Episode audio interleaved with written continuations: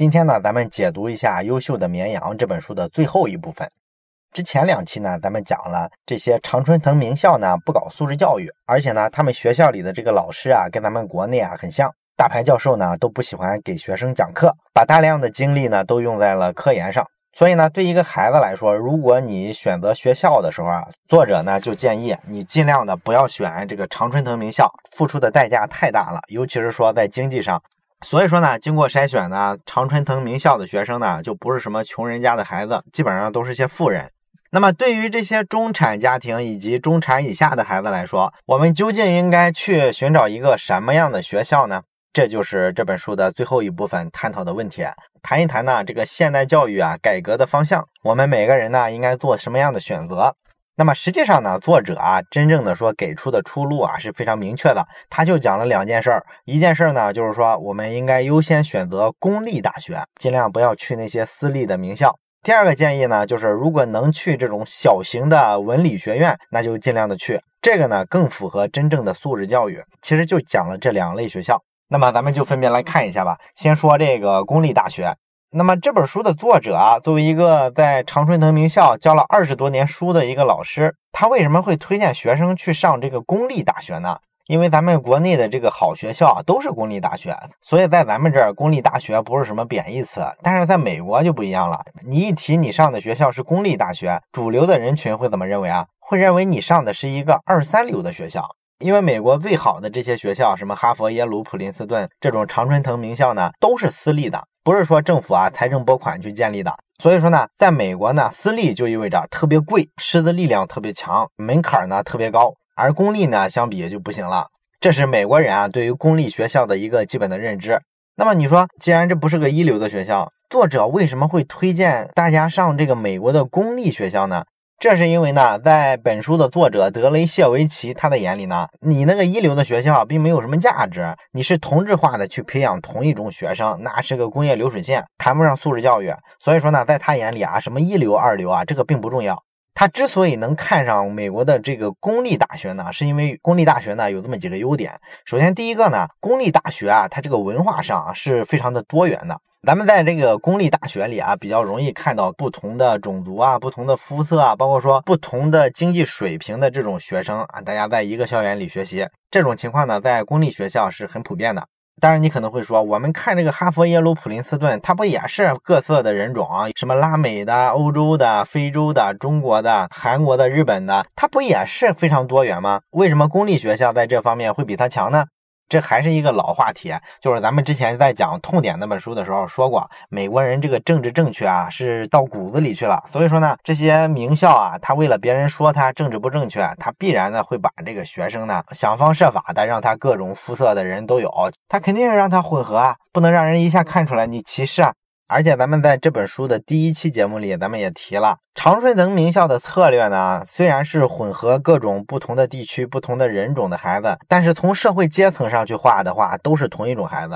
都是土豪子弟。你还记得第一期咱们讲的那个数据吧？说哈佛大学呢有百分之四十多，接近一半的学生来自全美收入前百分之六的家庭，这个数据非常夸张了，对吧？而且这还不是最夸张的，你像斯坦福大学比它还夸张，斯坦福大学有接近一半的学生啊来自全美国收入前百分之一点五的家庭。你琢磨一下，这学校都是些什么人，是吧？非富即贵。所以说呢，你要比多样性，肯定是公立大学更多样性。因为公立大学啊，在普通人、在媒体、企业在舆论的眼里啊，不是二三流吗？那你二三流呢，竞争就不那么激烈了。不激烈之后呢，这个招生门槛啊就没那么高。所以说，各式各样的人吧，形形色色的都可以进入这个学校。那么，不同的文化背景、不同的意识形态、不同的社会阶层，这些所有的不同汇在一块儿，就是什么呢？就是美国精神嘛。美国作为一个移民国家，创新能力强，不就是靠全球各地四面八方的人汇集在这个国家里，然后就把创造力迸发出来了吗？这个公立学校也是一样啊，社会阶层不一样，那么大家的选择就不一样。选择不一样呢，各个学生之间一碰撞一交流，发现哎，还有这样的选择。你看，每个人都能从其他人的这个视角啊、选择里啊，得到一些启发。所以说他凑在一块儿，对于孩子的这个成长肯定是有好处的。这个学生呢，如果在校园里啊，都接触的是一个多元的文化，那么等他真正毕业了、成熟了，走上社会的时候，你可以想想，社会上本来就是五花八门的，什么阶层的人、三教九流，他都要去打交道。他学校里如果提前就类似于社会的环境的话，那么对他来说，他适应社会的速度肯定就更快嘛，对吧？所以说呢，公立大学的大学生呢，就非常有优势在这方面。这是讲的第一个方面，更多元。那么公立大学还有第二一个优势是什么呢？就是老师啊要求更严，因为咱们说了嘛，公立大学啊在大众眼里是个二三流的学校，所以说呢，他们也清楚啊自己呢如果要跟什么哈佛、耶鲁、普林斯顿跟这些级别的学校拼科研，那肯定拼不过，所以他们这些学校呢相对来说也看得开，对这个科研呢没有那么重视。而且说来呢，这个公立学校嘛，啊是政府拿财政的钱建的学校。本身来说，公立学校的目标是什么？就是促进教育平权化，尤其是让这些中下阶层的孩子，你们不是上不起那些名校吗？名校学费特别贵呀，那我得保证你一个公民的基本人权啊，我得让你有学生啊。所以说他才建立了这个公立学校嘛。一开始的时候，公立学校就是这么个目标建立起来的。你想想，他是这么一个目标的话，对他来说，本身教学就是第一位的任务。至于说什么科研实力啊，这个东西有就有，没有就算了呗。所以说呢，这几个原因呢，就导致公立学校没有把太多的精力资源用在搞科研上，而是主要呢把这个资源倾斜到教学上了。那这对学生就特别好了。相对来说呢，这个老师跟学生交流的这个时间啊，就会特别的多，频次呢也会特别的高。然后这个体现在老师对学生的这个要求上，这个学校的学风上，那就非常的正了。老师会对学生严格要求。如果说这个学生呢考试不及格，或者说错过了考试时间，那么很明显他就挂科。了，他就不及格。而咱们前两期啊讲的比较多的这个常春藤名校，这些学校的这个学生跟老师之间的关系那可暧昧了。如果说这个学生啊什么错过了考试时间啊，或者说考试没及格呀，老师通常来说会再给他们一次机会，一定要想方设法让他们过关。为什么呢？因为所有的常春藤名校的学生，咱们讲了，要么就是校友的孩子，要么是捐款人的孩子，要么是潜在捐款人的孩子，要么是名人的孩子。你说哪一种你这个学校愿意得罪都不愿意得罪是吧？所以说最终就形成了一个皆大欢喜的局面啊！大家呢其实挺有默契，想办法让你通过考试。而且咱们之前啊，国内有很多公知经常说美国大学好的时候，会提一个现象：每个学生在这个教授讲完课的时候啊，都能给这个教授打分他们觉得呢这个好啊，你这个教授不认真讲课，学生给你打分打的特别低，这不就能保证你的教学质量特别高吗？你看人家这个多先进是吧？啊，你看国内的这些老师为什么不负责任啊？讲课讲得很烂啊，敷衍啊，这不就是因为学生牵制不了他吗？所以说呢，好多人就觉得啊，应该学习美国这一套。美国呢，确实有这个师生之间啊相互打分评定的这么一个制度啊。老师呢考学生，可以给他的论文、给他的考试打一个分学生呢确实也可以给老师啊反馈一个教学评估的一个分数。可是问题是啊，你想想双方这个关系是吧？他肯定最终就跟这个体育场上打默契球似的，这两类人最终打分的时候也会形成默契，你不难为我，我也不难为你。非常明显的证据是什么呢？就是这个常春藤大学啊，他们这个学生的这个平均考试成绩啊，这些年来可是水涨船高。比方说，在一九五零年代的时候，当时美国的这个公立大学跟私立大学啊，这个平均成绩积分呢，也就是咱们经常听的那个 GPA，这个 GPA 的分数是多少呢？公立大学跟私立大学啊，差不多都是两点五左右。过了五十多年，半个世纪，到了二零零七年的时候，公立大学呢上涨到了三点零一，这个呢应该说还是有一定涨幅的。然后私立大学涨到多少呢？涨到三点三，而且呢那些顶尖的名校，像这个常春藤大学，分数要更高，GPA 的这个分数啊，平均能给你打分打到三点四三分。所以这就反映啥？反映你这个私立大学啊，给学生的要求越来越松，不能得罪金主啊。那么公立大学呢是政府拨款建的学校，所以他们不依靠校友捐款，那就不太害怕得罪这些什么潜在的未来的校友。所以说呢，这个公立大学呢，在这个学风上相比这些名校反而要更正一些。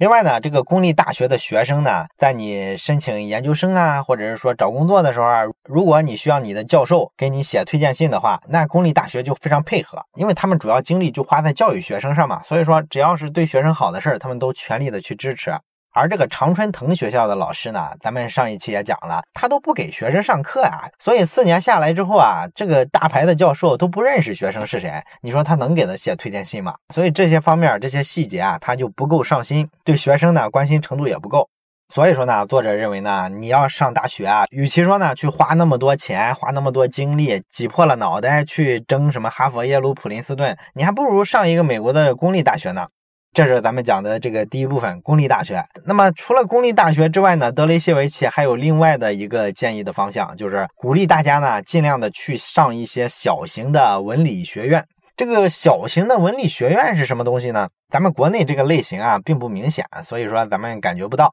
它实际上这个小型的文理学院呢，就是属于美国这个大学教育体系里啊比较独特的一支。这类学校呢规模不是很大，招人呢也招的不多。他们提供的是一个非常旧式的、非常传统的那种教育。孩子上了这个文理学院之后呢，主要学的就是人文艺术类的专业和纯理科类的专业，比方说像哲学呀、历史啊、美术啊、数学啊、物理啊，类似这种，这个叫文理学院。这类学院呢，在美国的这个排名呢，也不是很高，因为它又不是综合性大学，科研实力啊、招生规模啊什么都赶不上。那为什么作者要推荐这个小型文理学院呢？他认为呢，这个小型文理学院其实比他第一个推荐的这个公立大学还要更好，因为这个小型的文理学院，它的教育理念啊，作者特别认同。小型文理学院的教育理念呢，基本上用一个词来概括，叫做博雅教育。这个博雅教育呢，咱们在国内呢听的不多，一般呢，咱们国内用的比较多的叫做通识教育，或者叫文理教育。通识教育这个词，咱们应该知道，对吧？其实它的理念呢，大概意思就是说啊，你不要关心一些特别实用的一些目标，比方说你学一个东西是为了就业，或者说为了这个简历上啊毕业的时候写的特别漂亮去学一个东西，他特别反对这种观念，他不希望你为了一个短期目标进入到大学学一门专业。他们的这个教学的目标就是非常纯粹的那种，希望呢你就是脱离现实，然后呢一心一意的去锻炼你的什么逻辑思维能力啊、思考问题的能力啊、分析问题的能力啊，包括说跟别人打交道的能力啊、感知别人的能力啊，然后理解人性啊等等等等。他想是往这个方向去培养，所以这个文理学院呢，看上去啊，他这个教育的方式啊，就有点乌托邦的色彩了。不过呢，跟这个这些特别注重科研的这些名校相比呢，这里的老师跟学生呢，他这个上课方式啊就非常有意思了。首先呢，他不是那种上大课的方式，不是说现场啊好几百人的一个教室就一个老师，肯定不会这样，因为咱们说了嘛，文理学院规模都很小，他的学生数量没那么多，所以说呢，他就能做到什么呢？啊，像这个作者希望的那样，上课的方式主要就是一个类似研讨会的方式，每一个学生跟老师呢都有很多的机会去交流、去沟通啊，包括说同学之间也可以大量的进行沟通，大家呢就是分析问题，然后老师呢做引导。所以说呢，他们培养的是学生的一种独立思考的能力，而不是说像学什么法律呀、金融啊、会计之类的这种工具性的专业啊，你就是为了找工作的。他不主张这个。而且呢，这个博雅教育啊，学的东西呢特别的宽泛。他们觉得呢，只要有利于你这个思维拓展，那你都可以去学习。学习了之后呢，你通过不同的专业啊，了解了不同的价值观、不同的思维模式，你就可以把这些东西啊为我所用，内化到自己的这个思维框架里。以后呢，遇到什么问题啊，你就可以触类旁通。所以为什么说这个博雅教育又叫做通识教育呢？就是它会让你涉猎特别广泛。当然了，这个涉猎特别广泛的啊，有些人可能就反对了。他会觉得呢，啊，你这个方式不好，因为你看现在搞科研的都是在一个特别细分、特别窄的方向上努力的去钻的更深啊，你怎么还指挥学生说把精力花在更广泛的方向上？这样不就广而不精吗？哎，好多人就会提这个问题，对吧？确实啊，不管是美国还是中国或者什么其他国家吧，现在咱们大部分主流的这个教育理念确实是专业教育，咱们都是把这个整个的这个知识体系啊，给它不停的拆分，拆分成很多更细分的领域，然后每个细分领域里面呢，还会越分越细，这样呢就会导致啊，每一个学习某一个细分领域的人，他基本上只能研究这个细分领域。那么你想这个科研出成果呢，你就必须在这个细分的领域啊，比别人研究的更深入。所以说呢，他基本上啊就不愿意把精力啊浪费在。一些其他的领域，因为这会耽误他花在主攻方向的时间嘛，对吧？这是现在这些研究型大学出现的一个问题。而博雅教育呢，就认为你这么干是非常危险的，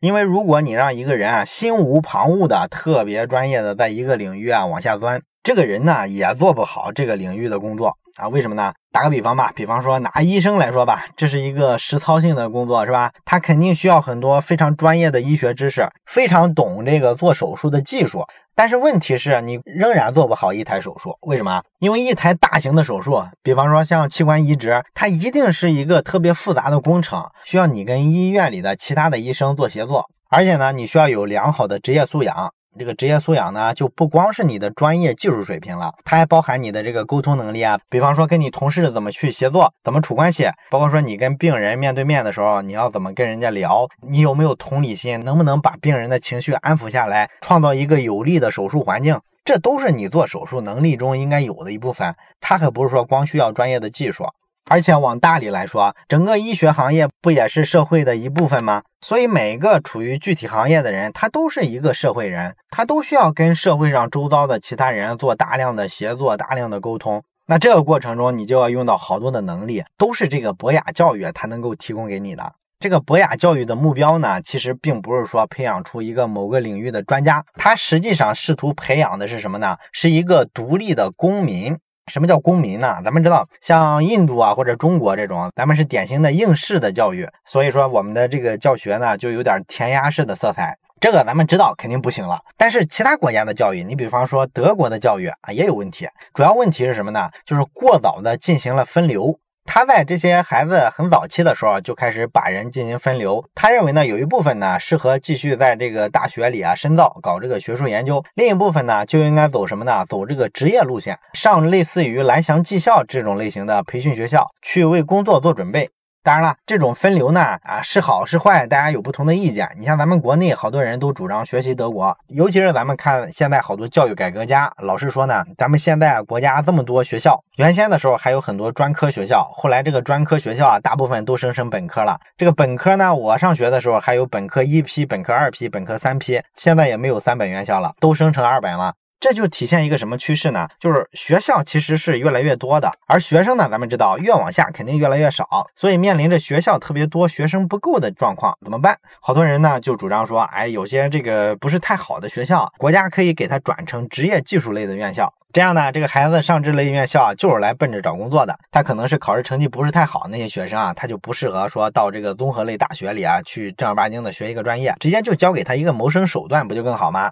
但是呢，这本书里也不是很认同德国的这种过早的让孩子在比较小的时候做一个选择的这种行为，因为实际上这孩子有没有做学术的潜力啊？你在他十几岁的时候啊就给他定性，这确实好像也不那么合理。那么博雅教育的目标呢，并不是说培养一个合格的工人，他实际上是想培养出一个知识面很宽广，然后呢可能也比较多才多艺，能力上没有明显的短板的这么一个独立自主的公民，这是他希望做的事儿。那为什么要培养这种公民呢？就是希望他们去挑战现存的这个公共秩序，或者现存的一些什么工作制度啊、国家体制之类的。因为博雅教育的核心就是批判性，他的这个教学方式是这样的：他不追求说啊，给你很多死记硬背的知识啊，告诉你啊这道题应该怎么算，然后考试呢考你看你是不是掌握了。他不干这种事儿。他这个文理科的教学呢，主要是希望教给你怎么思考问题，而不是说让你啊输出一个思考的结果。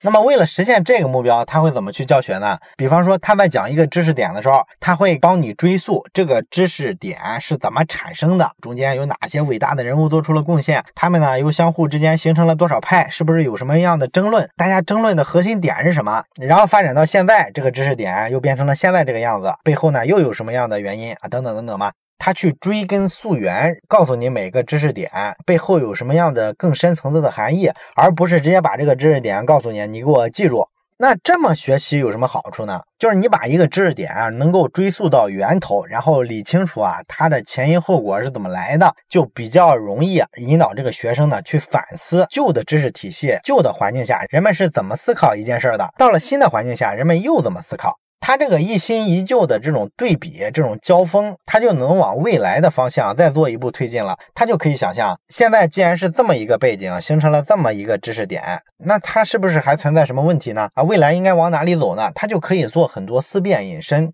你一旦往前拓展了，就意味着什么呢？你对现状不满，你在推翻现状，开始给他做改良，这不就是非常好的一种批判性的思维吗？批判性思维之所以说弥足珍贵，就是因为呢，它能推动我们整个社会往前发展。所以啊，咱们老听人说什么独立思考的精神啊，独立思考的精神，这到底是个什么东西？实际上，独立思考的精神最核心的一个精神方向就是批判性思维。批判性思维虽然是源于对现状的不满，但实际上背后是一个更大的目标，是我们对更好的知识体系、更好的社会运行规则的一个渴求，是这个东西推动着我们分析好多现实情况。所以说，这才是真正有价值的思考框架，这是博雅教育希望给你的一个东西。而咱们说这个长春藤名校，咱们前两期的时候讲了好多它的运行体制，咱们发现它的内核是什么样的？谁家有钱，我就把谁的孩子招过来啊，然后这些孩子呢，毕业之后啊，都是同质化的选择，都去了华尔街，都混迹上流社会，然后相互之间还搞圈子，这是在干嘛？这是在维护现存秩序，对不对？他们都是富人嘛，他一定是希望维护现存秩序的，他们有既得利益嘛。而这些穷人的孩子呢，他为什么更适合博雅教育啊？他们本身就在现实的环境里啊，不是太得利的那种。所以他们更有动力做这种批判性的思考，这就是博雅教育它非常有意思的地方。所以说，为什么作者啊着重推荐的是小型文理学院呢？就是因为他看中了这种教育方式，他觉得这个玩意儿才是真正的素质教育，这样培养出来的学生啊，才是真正的一个非常有独立思考精神的一个社会公民，他是这么一个理想。当然了，可能我知道会有人担心哈，他会说呢，你学这个纯文科或者纯理科这些东西啊，好是好，但是问题是你出了学校不还得面对现实问题吗？你从职业的角度来说，人家学什么商科的，学什么工科的，学法律的，出来都能找到对口的工作，